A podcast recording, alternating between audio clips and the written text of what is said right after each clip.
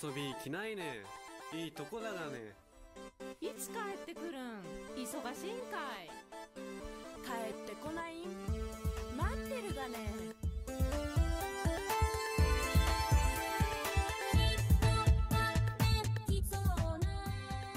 2018年の春ヤギ節が好きすぎるを作り終えた時カラッカゼ風は私の目の前に現れた。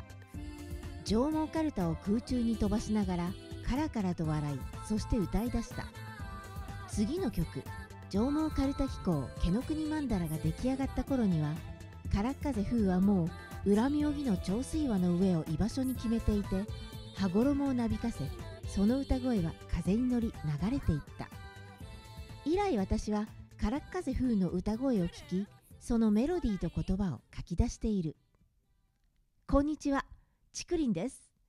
この時間は私ちくりんが群馬をテーマにした変ちくりんな歌とともにあれやこれや勝手に語るコーナーです。さて今日のお題はカラッカゼ風とこの花咲くや姫です。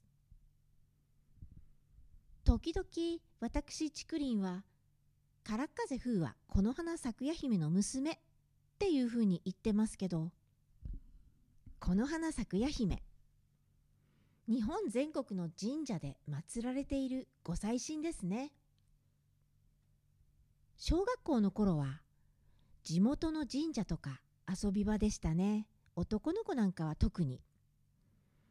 今は公園とかが遊び場なんでしょうけど神社って今考えると全然公園と違うんですよね。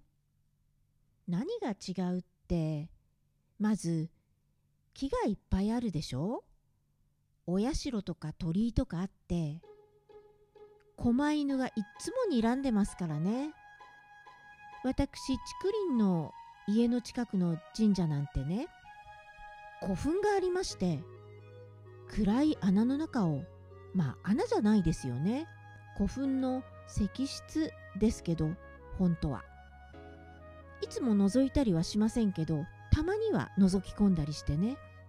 まあそんなのがいつもあるわけですよ。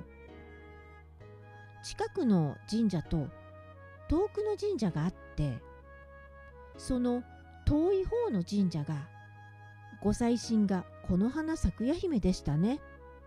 わざわざ見に行きましたからね。本当かどうか確かめに。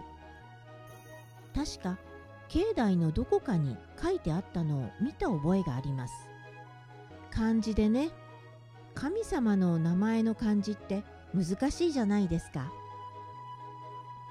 この花咲夜姫さんああこの神社のどっかにいるん？って感じで。その時はもちろん若い女の人の姿イメージしましたね。姫ですから。それでこの花咲夜姫がどういう神様かといえば日本各地の山の木の花桜とか杏とか咲かせて回る神様ってことで。私竹林がこの花咲夜姫をもう一歩自分に引き寄せてイメージできたのは昔図書館で作家の梨木かほさんの「魔女森」っていう本に出会った時です。この本はとてもいい本です。私竹林は大好きです。梨木さんの文章もいいんですが絵も素晴らしいんです。これはねこの花咲くや姫と森の奥で宴会をする話なんです。小学生の女の子がね神社の森の奥から伸びてくる鶴に誘われて行ってみるとあ鶴っていうのはアイビーみたいなつる性の植物のことですよ。それに誘われて行ってみると花さんっていう妙齢の女の人が座ってるんですね。花さんは一仕事終えてやれやれって感じでくつろいているところでその一仕事っていうのがもちろん山の春の花を咲かせることなんですけどそれで春さんと女の子ともう一人別の女の子がやってきて3人で楽しくお茶をするわけです。花さんの出してくれる笹酒っていうのが笹酒の酒っていうのがお酒って字なんですけどこれが爽やかですっきりしていてでも体中がそれを待っていたかのように飲み干してしまうという甘露なわけです。で女の子は花さんの持ってきたご新鮮のふ菓子にですね生クリームを塗ってひと手間かけて美味しくしてあげるんですね。それで女の子のほかにもう一人途中参加した別の女の子というのが実は昔は女の子だったけど今は大人社会に大人社会に生きているおばさんなんですね。もうお気づきと思いますが花さんって呼ばれてる人がこの白い衣装の薄緑色の髪の毛をしたお姉さんが神社のご祭神この花咲夜姫だったんです。この梨木かほさんの絵本は竹林大好きなんです。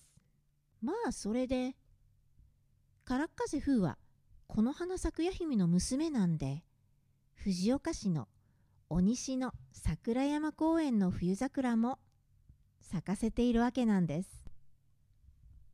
そしてからっ風風には二面性があって今かなり調子に乗って話してますけどからっ風風は観音様にお勉強を教わっているんですね。風神雷神とはお仲間で帝釈天様と碁を打ったりもするわけですよ。かなり妄想が膨らんでますね。それでからっ風風のいでたちというかファッションというかコスチュームというかそれはねこの花咲くや姫バージョンともう一つは何と言ったらいいか天の仏像バージョンというのがありまして天の仏像バージョンっていうのは鎧系なんです。鎧系って何なんですよね。まあ鎧だから戦闘服です。天の仏像って鎧着てたりしますよね。あの東大寺の階段院におわす四天王立像なんか見てみてください。特に項目展多聞展傑作ですよね。千年の時を経て時空を睨んでいますよね。あの衣装あれがからっ風風の原点です。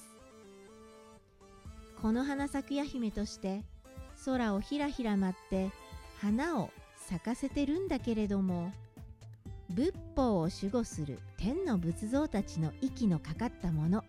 これがからっ風風です。かなり勝手なことを勝手にしゃべりました。それでは曲いきます。からっ風風。令和風刺家電